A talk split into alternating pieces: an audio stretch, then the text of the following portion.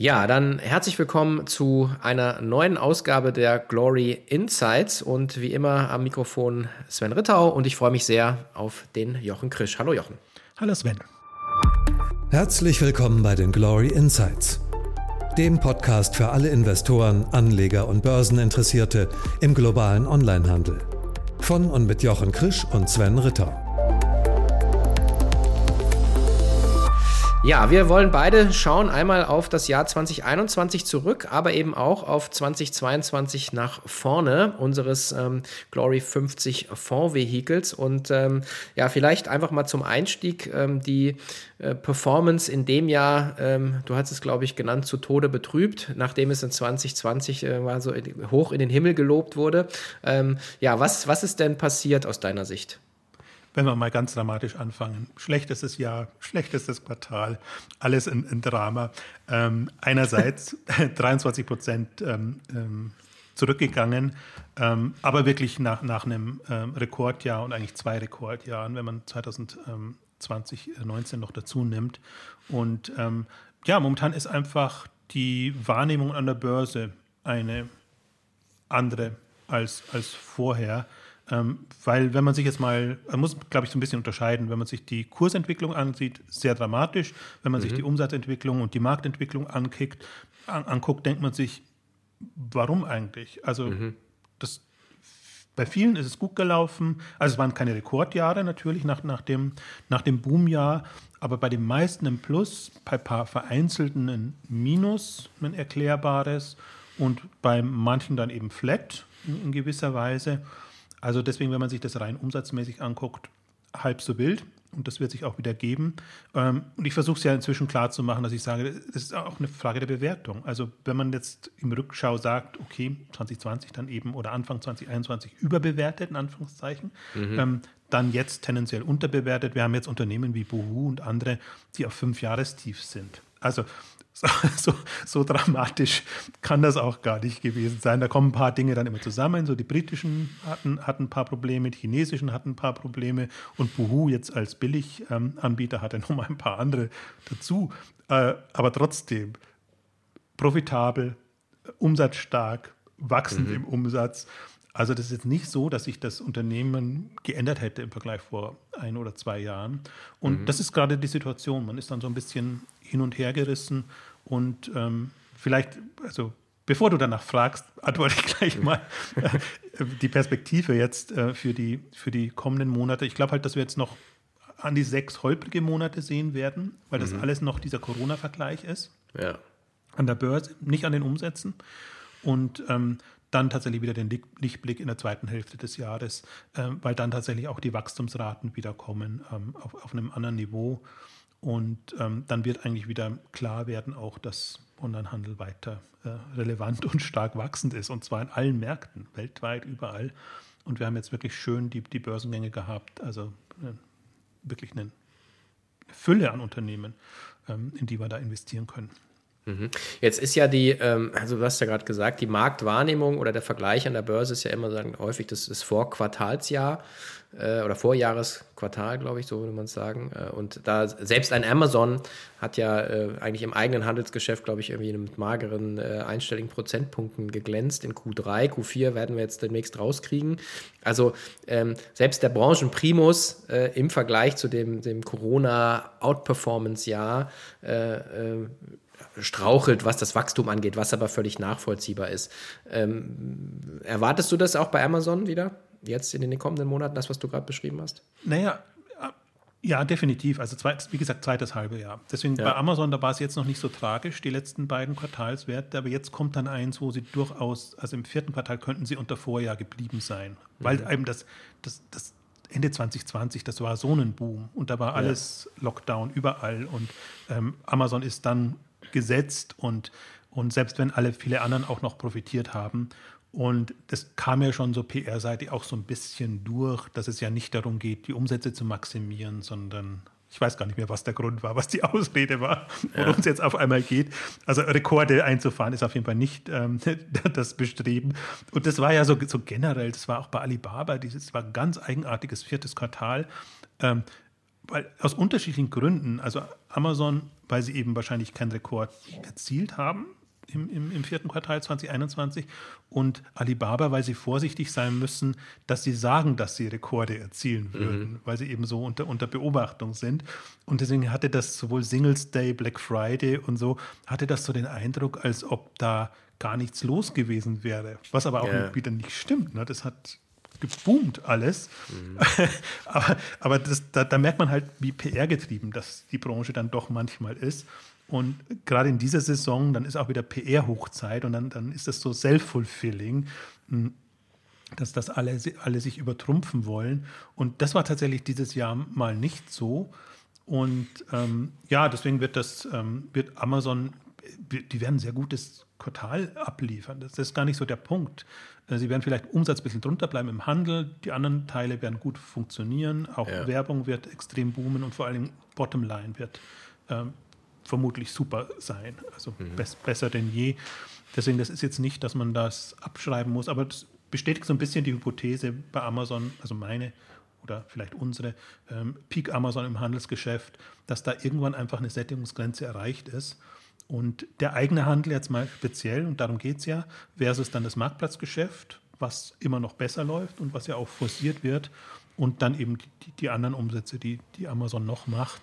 Äh, und das bietet eben Chancen für alle anderen Beteiligten. Ich, muss, ja. ich schweife ein bisschen ab, aber was, was, mich so fasziniert hat, weil Alibaba hat einen Kapitalmarkttag gehabt, jetzt in dem, im Dezember noch, mhm. verschoben, wahrscheinlich aus politischen Gründen verschoben. Normalerweise ja. ist der im, im, im, September, wo sie eine sehr schöne Übersicht gemacht haben mit den Top 20 Playern. Und da siehst du halt, wir gucken immer nur auf Amazon. Weltweit mhm. hast du jetzt 20 Unternehmen, die mehr als 10 Milliarden GMV machen.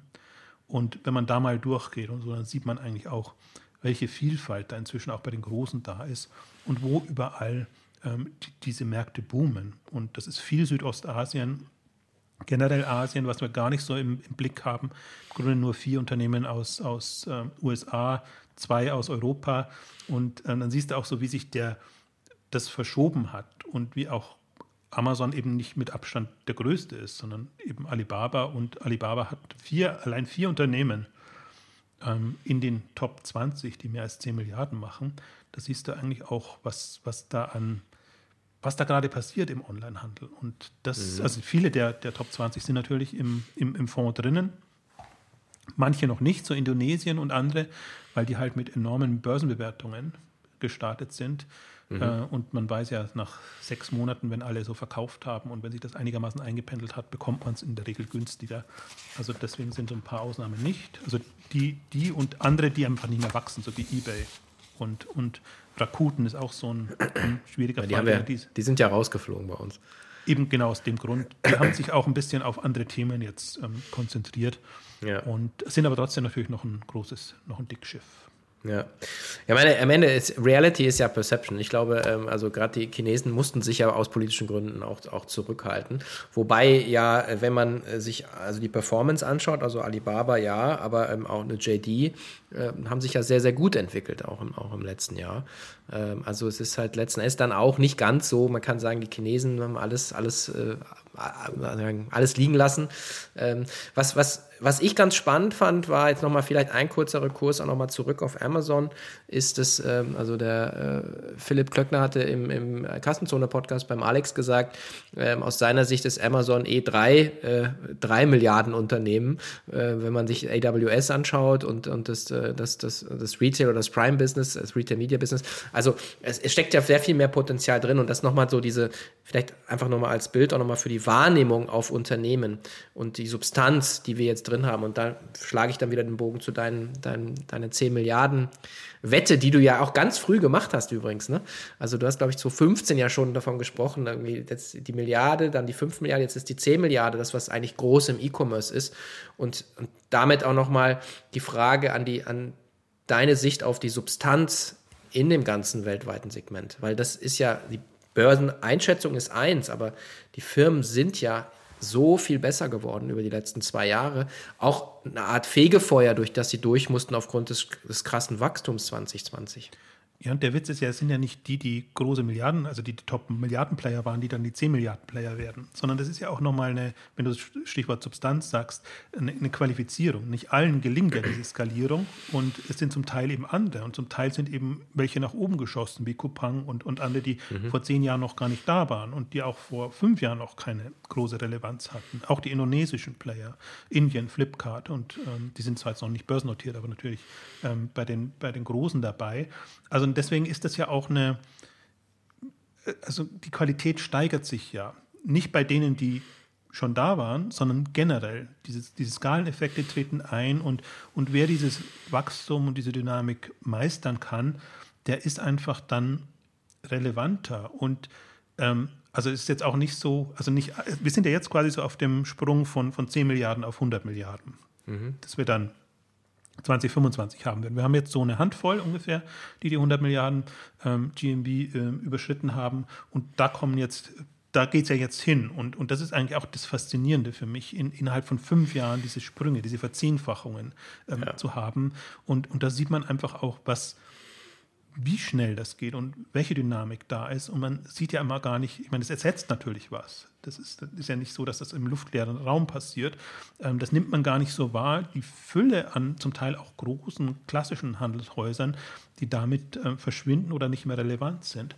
Ja. Und dieses, dieses, diese bei mir läuft es, ich habe noch kein besseres Wort gefunden, noch läuft es bei mir unter Professionalisierung oder dass sich halt die, die Top-Player dann rauskristallisieren und, und dann den Markt noch weiter treiben, den Markt gestalten.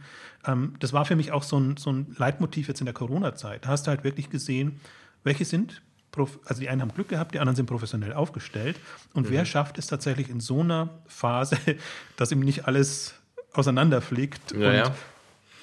dass man das vernünftig alles, alles hinbekommt. Und deswegen habe ich halt so hohen Respekt vor Unternehmen wie HelloFresh und, und ähm, auch einem Etsy. HelloFresh habe ich mehr Respekt, weil es ein Handelsgeschäft ist. Ja. Etsy muss halt den Marktplatz entsprechend hinbekommen. Also das ist schon ähm, ganz erstaunlich, was in den letzten beiden Jahren da passiert ist.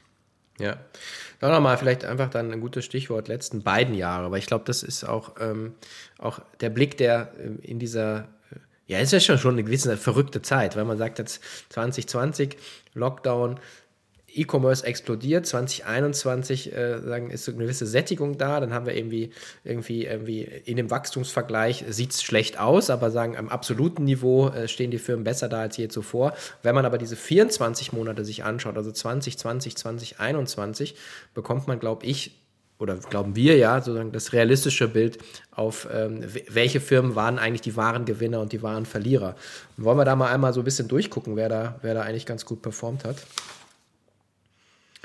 Also ähm, die Liste, werden wir bei dir bei Exciting Commerce ja sehen, aber ähm, eben, du hast schon gesagt, also ein, ein Etsy, ähm, HelloFresh, äh, Boost, Farfetch, Revolve, also auch sehr viel Fashion ne, in den Top 5. Ähm, ist das überraschend?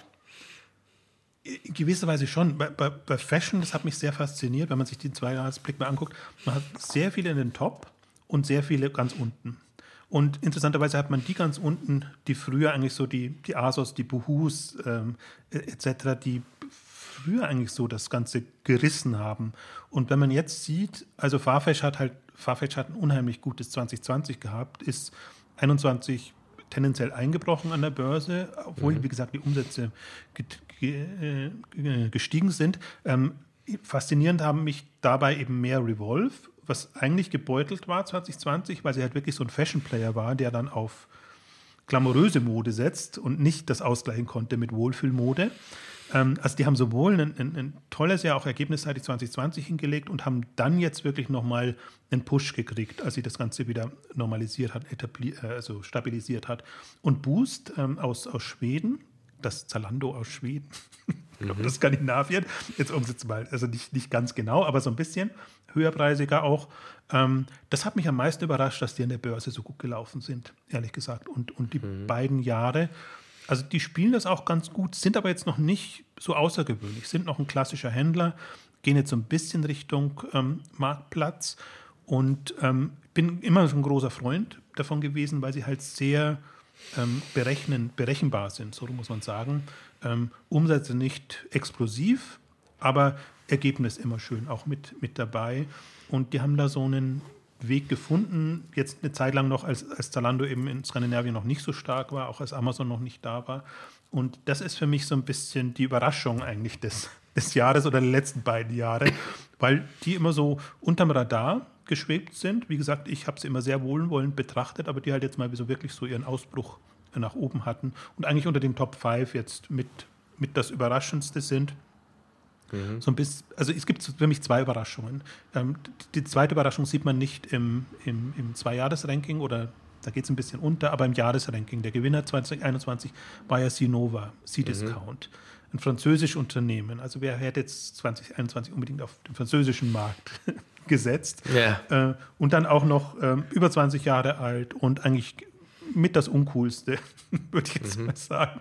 Es gibt ja eine ganze Reihe von wirklich uncoolen Unternehmen, die an die Börse gegangen sind, aber halt sehr smart jetzt mit einer Marktplatzstrategie und zwar einer dezentralen Marktplatzstrategie, die sie vorgestellt haben und ähm, ja auch extrem unterbewertet. Deswegen ist auch selbst das Wachstum, was jetzt da war, die sind noch nicht überbewertet. Also das ist, äh, ähm, ist, ist läuft noch so mit aber mhm. dadurch halt überraschend, weil die hatten sich vor fünf Jahren, also sie hatten sich mal Brasilien vorgenommen und große internationale Expansion hat nicht geklappt, dann mussten sie sich restrukturieren und jetzt finde ich, haben sie eine der tollsten, schönsten Strategien jetzt für so einen angestammten ähm, Player und ich bin sehr gespannt, ob, ob die aufgeht und leider hat es nicht geklappt, sie wollten groß Kapital einsammeln, das mussten sie wieder abblasen für ihr neues Marktplatz-Thema-Projekt.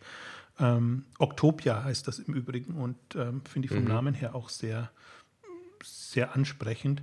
Und ähm, bin mal sehr gespannt. Also muss bei Alteingesessenen immer, die auch an einem Konzern hängen, wie bei der Casino Group jetzt in dem Fall, äh, muss man ein bisschen skeptisch sein. Aber was jetzt so die strategische Aufstellung ähm, angeht, war das wirklich so einer meiner Favoriten ähm, dieses Jahr und mhm. auch einer, der es bestätigt hat und wirklich, wirklich gut angekommen ist an der Börse.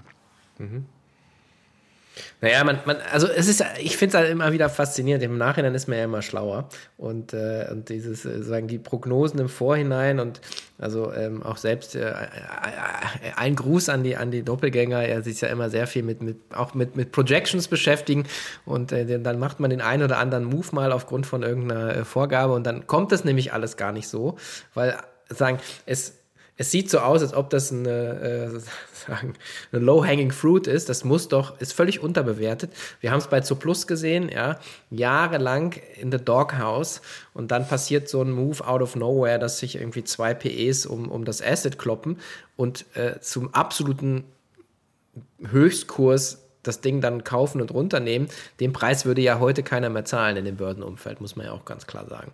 Und, äh, und insofern finde ich das, das auch schön, dieses, dieses Glory 50 Konzept, dieses Modell, vielleicht werden es ja irgendwann 100, wir haben mit 56 Firmen drin, äh, einfach auch diese, dieses Portfolio an, an, an tollen Unternehmen, das ein, ein komplettes Segment weltweit abbilden. Und, äh, und ich, äh, und dann eben im Rückblick immer so sagen, die seine, seine eigenen Gedanken auch zu, zu tracken und, äh, und, und, und, und dann immer wieder überrascht zu werden, wie du sagst. Also grundsätzlich in China ja, Alibaba nicht wirklich gut, aber eben in der JD über zwei Jahre sehr gut gelaufen.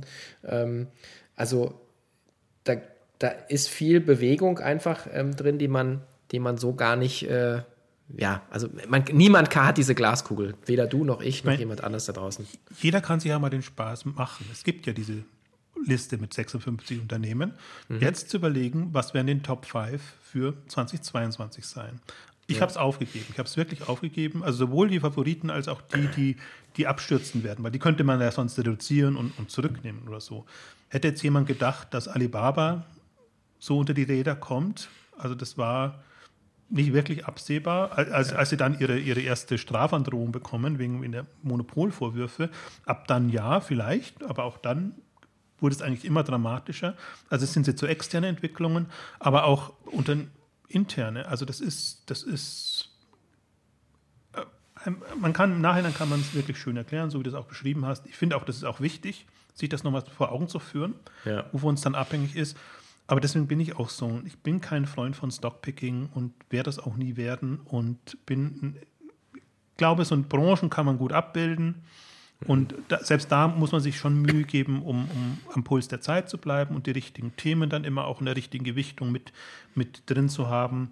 Ähm, auch das ist ähm, schwierig genug, weil man ja auch nicht immer die volle Auswahl hat von spannenden Themen, die man gerne haben würde, aber dann sind noch nicht alle in der Börse.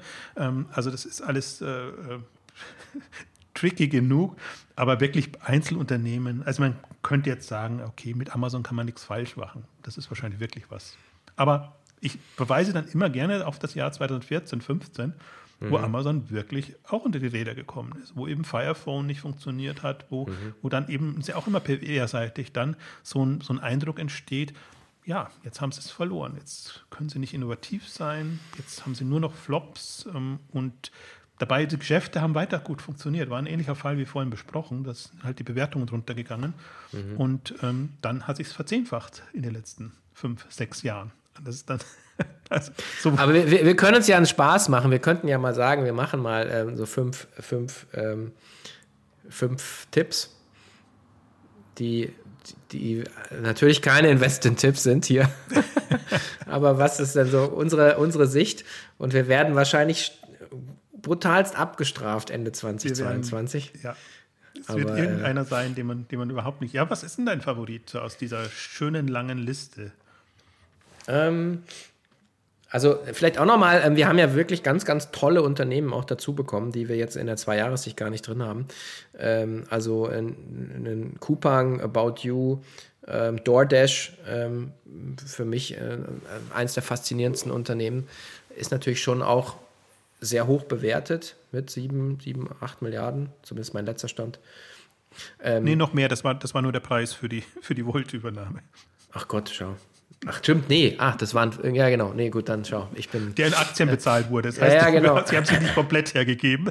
Nee, nee, das, ja, das sind äh, 30, 40 Milliarden. 30, nee, genau, dann waren es irgendwie 35 oder so, stimmt, habe ich auch recherchiert gehabt. Ähm, ja, ich, also ich glaube, boah, meine Top 5. Ja, zwei, drei äh, reichen jetzt erstmal. Zwei, drei, also ich würde sagen About You, äh, DoorDash und Amazon. Ich glaube, Amazon kriegt nochmal richtig auf die Mütze in, im ersten Halbjahr und äh, holt dann auf, meine Vermutung. Also Amazon würde ich eher sagen, das ist auf der, das dürfte unten stehen. Also, wie gesagt, das ist ins Blaue okay. ja, gesprochen, aber die haben jetzt wirklich, ähm, die werden jetzt zwei Quartale, zwei sehr schlimme Quartale, also ja. gefühlt, ja. aus Börsensicht gefühlt schlimme Quartale präsentieren im Vergleich zu dem, was sie eben davor hatten. Also mhm. glaube ich eher, dass es kursseitig unter die Räder kommt, also andersrum gute Einstiegsmöglichkeiten äh, geben wird. Ähm, ich würde wahrscheinlich so, also tendenziell nehme ich immer die, die unten sind. Ja. Deswegen würde ich so die abgestraften Buhu, Asus und, und, und, und sowas äh, tatsächlich nehmen. Ich könnte mir sogar vorstellen, dass an Alibaba wieder kommt, ja. was, was extrem da niederliegt. Ein AO ganz unten, unverständlicherweise, ja, also ganzen okay. britischen Unternehmen, ja. ähm, mit, mit das, das wirklich, also die haben jetzt eine, glaube ich, sind unter 500 Millionen ähm, Pfund bewertet, kommen aber Richtung 2 Milliarden Umsatz ähm, aber haben eben unter Nachschubproblemen, unter den ganzen Problemen, die einfach jetzt äh, virulent waren, ähm, gelitten oder, oder Fahrerprobleme, solche, solche Sachen. Also das, das wären meine. Ich mache es mir relativ einfach. Ich nehme einfach die, die, die Flop 5. Ja. Und okay. natürlich dann bei den, aber du hast recht, bei den Newcomern muss man auch noch gucken. Und ähm, da ist aber so, ich habe ja so Claranova für mich entdeckt. Die machen Planet Art und die machen so Mass Customization in Frankreich, Geschenke plus Mass Customization mhm. und sehr mobile getrieben. Das ist so ein Liebling von mir, irgendwie eines der uncoolsten Unternehmen, präsentieren sich auch nicht wirklich cool, aber ähm, die haben wirklich, was die in den letzten fünf Jahren auf die Beine gestellt haben, hat, hat mich wirklich fasziniert. Und deswegen würde ich, das wäre so meine Außenweit, mein Außenseiter-Tipp noch so ein bisschen, okay. weil die sind auch nicht hoch bewertet. Okay, ähm, aber das ist natürlich ein billiger Move, jetzt zu sagen, ich nehme einfach AO, Jumia, Hut Group, Webshop nee, Jumia und Stitch nicht, Jumia bitte nicht. okay, aber The Hut Group wäre ja auch noch was. Ich meine, nach dem strategischen äh, äh, Desaster-Move Äh, ähm, vielleicht hat ja, sich ja bin, Substanz. ich bin da, ich bin da ja treu. Also was ich gut finde, finde ich gut, egal ähm, mhm. wie das kommunikationsseitig und aus Investorensicht läuft. Äh, der Hut Group wird das Beauty-Geschäft abspalten, was fast ein Milliarden Pfund Geschäft ist. Mhm. Muss bei den Währungen immer aufpassen. Und ähm, will den Tech-Part separat haben. Und der Hut Group ist so groß geworden. Das ist eine MA-Geschichte. Ähm, zu kaufen, gut verpacken, waren aber immer sehr diszipliniert, haben immer profitable Unternehmen zugekauft, mhm. sind nie jetzt so wirklich, also zumindest operativ nicht in die Verlustzone gerutscht und haben einfach einen ambitionierten Chef da oben, der jongliert, aber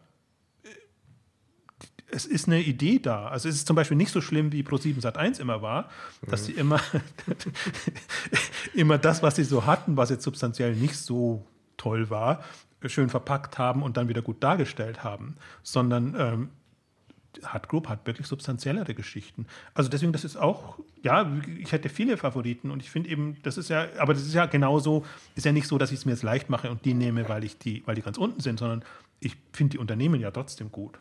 Also ja. das ist schon, sind schon auch so, so Unternehmen, wo ich mir sage, nee, so, so schlecht stehen die nicht da. Die haben alle so mit sich und mit Themen zu kämpfen, aber sind jetzt nicht so. Also es, es, es sieht ja aus, als ob sie kurz vor der Pleite wären, wenn man sich ja, die Börsenkurse und Ent Entwicklung anguckt. Und ähm, dabei strategisch toll. Auch alle. Buhu hat sich Buhu und Asos haben ja quasi alles aufgesammelt, was in, am britischen Markt jetzt verfügbar war, um nicht zu sagen pleite gegangen ist. Und haben jetzt wirklich so Topshop und Debenhams und, und lauter so, so alteingesessene ja. Marken, die ihnen eigentlich ermöglichen, sich anders aufzustellen. Die einen gehen Richtung Marktplatz, Buhu. Äh, Asus hat Topshops so ein bisschen mh, hm, vereinnahmt und, und äh, geht halt einen anderen Weg, aber auch eine Art von Marktplatzweg. Ähm, und in, insofern, das sind alles Dinge, die im letzten Jahr auch passiert sind, die das eigentlich alles eher aufgewertet haben. Umso unverständlicher eigentlich, dass das alles so dramatisch gelaufen ist. Aber gut, da will ich mich jetzt mal nicht reinsteigen. Na, er musste ja gar nicht. Und das ja, man kann ja äh, selber entscheiden, äh, was man mit den Informationen äh, tut, die da liegen und auch den, und den Ausblick, den wir hier versuchen zu geben. Aber wie immer gilt natürlich, Beiträge und Einordnungen dieser Art haben lediglich einen Informationscharakter und sind nicht als Empfehlung zu verstehen.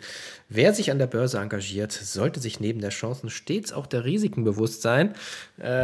Having said that, ich habe ihn ja auch bei 2,50 beim Fonds noch mal größer eingestiegen und das ist jetzt bei 2,20. Also damit muss man dann halt leben. Die Perspektive ist definitiv äh, da, äh, gerade auch noch mal mit dem Blick auf äh, die, die vielen tollen Unternehmen, die losgelöst von den Börsenbewertungen einfach da am Markt operieren. Und wie du es gesagt hast, ähm, der Markt bewegt sich in eine Richtung, nämlich dass diese digital handelnden Unternehmen einfach äh, mehr und mehr ähm, einen Crowding-out-Effekt haben auf, auf ähm, stationäre oder, oder alteingesessene Konzepte, die im Prinzip nicht mehr dem Konsumentenbedürfnis entsprechen. Das muss man auch mal, auch mal also, ganz klar sehen. Das hilft auch wirklich nichts, da eine kurzsicht, kurzfristige, kurzsichtige Brille aufzuhaben. Das ist ein langfristiges Thema und wir hängen ja auch nicht an der Börse. Also wir hängen an der Börse, aber leider zum unglücklicherweise, weil uns geht es mehr darum, die Substanz der Unternehmen zu sehen und, und zu sehen, wie die Umsätze wachsen, wie, wie die Ergebnisse wachsen, etc. Und wenn man es jetzt mal wirklich langfristig anguckt, also wir haben uns ja Ziele gesetzt, das unterscheidet uns ja auch so ein bisschen von, von anderen Fonds, die einfach das Beste rausholen wollen. Mhm. Und dann kann man sich überraschen lassen, was das Beste ist. Und unser Ziel war ja immer eigentlich in dem, in dem Korridor zwischen 15 bis 20 oder lieber noch 20 bis 25 Prozent Wachstum hinzubekommen. Und wenn man die, die drei Jahressicht hat, sind wir bei 29 Prozent. Zwei Jahre waren es 27 Prozent. Seit Anfang an sind es knapp unter 14 Prozent. Also das ist ähm, Inflations. wer, wer, Inflationssorgen hat, muss sich da jetzt noch keine so großen Sorgen machen, dass, ich, dass das ganze Geld aufgefressen gefressen wird. Aber natürlich ist es gerade im letzten Jahr, werden jetzt auch ein paar da sein, die sagen, ja, ich bin da voller Optimismus, Zuversicht reingegangen und jetzt bin ich so ein bisschen unter die Räder gekommen, ähm, weil es eine langfristige Geschichte ist. Natürlich, wenn man ja. zum falschen Zeitpunkt dann da war, ist schwierig. Wenn man aber es in zwei oder drei Jahren sich anguckt, dann ist das eigentlich, ja, wie soll ich sagen, ich darf nicht sagen, ich kann nichts versprechen und soll auch nichts versprechen. Deswegen muss ich mich ein bisschen winden. Aber ich wüsste nicht, was passieren soll, dass der Onlinehandel an sich kein Thema mehr ist, global. Und dann liegt es in der Natur der Sache. Diese Wachstumsraten, die bilden sich kursseitig ab. Und wenn man diese ganzen Über- und Untertreibungen der Börse nicht hätte, ja. würde man es auch besser sehen. Also ich sollte vielleicht mal die Übung machen, das war auch was, was wir am Anfang uns mal vorgenommen haben, wirklich nur die Umsatzentwicklung darzustellen und das zu indizieren und zu zeigen, wie die Gesamtumsätze quasi äh, gewachsen ist. Kein, kein, leichtes Unterfangen, aber dann würde man nochmal viel besser sehen, dass einfach mhm. diese, diese 15 bis 25 Prozent Wachstumsraten da sind und das ist auch so weiterhin so. Und alles andere, was nicht das erfüllt, fliegt halt irgendwann raus. Deswegen ist ein Rakuten eben nicht mehr drin und sind auch so manche andere nicht mehr drinnen. Mhm. Und stattdessen nehmen wir die Wachstumstreiber eigentlich der nächsten Generation mit rein. Also deswegen so, die Möglichkeiten haben wir dann auch, das entsprechend noch so zu gestalten, dass einfach der Mix stimmt. Und es ist ein Wachstumsfonds, soll einer sein, nicht übertrieben, aber eben in dem, dem Segment, so wie der Markt wächst, so wollen wir auch die Unternehmen in dem Fonds wachsen sehen. Und ähm, dem sind wir uns eigentlich ganz treu geblieben. Und ich finde auch immer schön, das ist so vielleicht auch kein monetäres äh, Argument dafür, aber wenn man in dem Thema sich ein bisschen auskennt oder auch als Konsument irgendwie sagt, ja, das sind, äh, da bestelle ich gerne oder das sind äh, Firmen, die weiß nicht, meine Bedürfnisse befriedigen, dann äh, finde ich das immer auch so ein gutes Gefühl irgendwo, dass man sagt, man, man investiert in was, was man versteht und wo man versteht, warum das hier noch nicht das Ende der Fahnenstange ist. Und, äh, und, und das Ganze auch so ein bisschen als Marktbegleitung zu sehen, äh, kann zwar immer nur um die, die Knete zählen, aber ich finde eben auch so ein bisschen so diese strategische Begleitung. Und das war ja eigentlich der Impuls, warum wir das gemacht haben. Ja, Jochen, du hast noch eine Sache, bevor wir äh, äh wahrscheinlich mal langsam gegen Ende gehen. Äh, wir haben ein Morningstar-Rating wieder zugelegt. Ja, überraschenderweise. Das hat uns immer so abgestraft und das ist ja so ein bisschen mysteriös, wie das zustande kommt. Wir haben wieder vier Sterne und das Interessante, ob wir uns die verdient haben oder nicht, ist sei dahingesagt, aber wir freuen uns darüber.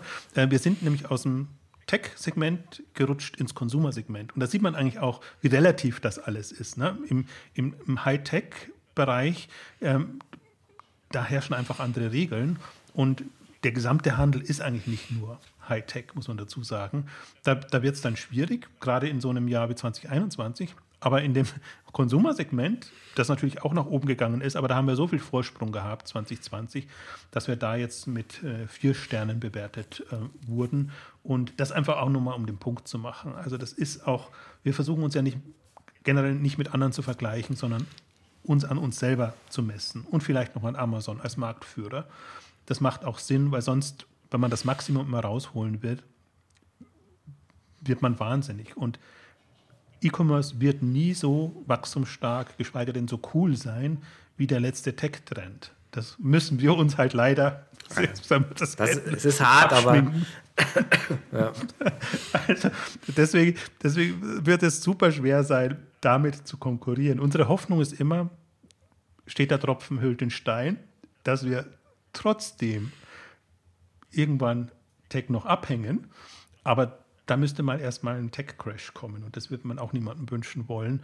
Also deswegen ähm, glaube ich, das ist, das ist noch so ein, wenn man so jetzt haben, wir heute Jahresrückblick, so ein, ein Highlight am Rande, diese, äh, dieser Morningstar-Sprung von zwei auf vier Sternen. Das war ein Highlight. Genau, und äh, auch da sieht man wieder, äh, je nachdem, wie man, welchen Vergleich man anstellt, steht man gut oder schlecht da. Vier von fünf Sternen bei Morningstar klingt doch super. Und schafft natürlich Vertrauen. Äh, äh und äh, sollte das? Ja, unbedingt. Also, ja, in diesem Sinne freue ich mich auf äh, den fünften Stern in 2022. Ähm, wir wissen, glaube ich, nicht, wie wir ihn bekommen können, aber wir tun natürlich alles dafür, dass, dass wir die richtigen Firmen im Portfolio haben mit 56. Was ist eigentlich deine, deine Einschätzung? Äh, wo landen wir Ende des Jahres bei der Anzahl? Kann man das so? Ja, wir haben, ich habe jetzt so an die 20 Kandidaten auf der Shortlist mhm. und nochmal weitere 50 auf der Longlist. Und ja, es gibt so ein paar, ich kann ja ein paar Namen nennen, so, so, so Moonpick ähm, mhm. ist, ist, so ein Kandidat, ähm, durchaus auch ein, ein Bike 24 ähm, und, und andere, also auch aus dem deutschsprachigen Bereich, die super spannend wären, aber halt wirklich noch extrem hoch bewertet ähm, sind. Mhm. Und davon hängt es ab. Also die erfüllen schon, an der anderen Kriterien erfüllen sie. Und deswegen glaube ich schon, dass wir ja 60, auf jeden Fall an die 70 kommen können. Mhm. Wir haben auch so ein paar Kandidaten, die noch raus müssten. Mhm. Ähm, Webshop zum Beispiel oder auch Home24 jetzt durch die stationäre Verstärkung macht das irgendwie keinen großen Sinn. Das in einem. einem Wird man gleich abgestraft hier bei uns. ja, es gibt halt genügend Alternativen. Ja, ja. Also wir haben ja andere Kandidaten, die das 100% ja. ähm, Online-Wachstum eigentlich und auch super und wir haben wirklich super Kandidaten im Vergleich dazu noch. Dann sind halt solche, die das nicht so ernsthaft, hätte ich jetzt was gesagt, das ist ein bisschen fies, die das nicht so rein angehen, ähm, ja, auf, auf der absteigenden Liste. Und wir müssen schon ein bisschen gucken, dass wir die Segmente einigermaßen vernünftig abbilden. Und im Home- und Living-Segment haben wir ja wirklich ähm, genügend Kandidaten. Ja. Gut, dann bin ich sehr gespannt und dann jetzt in der Tat auf to the Stars. Der fünfte Stern wartet. Also ich freue mich auf ein äh, spannendes Börsenjahr 2022 gemeinsam mit dir, lieber Jochen, und alles Gute, bis bald. Tschüss.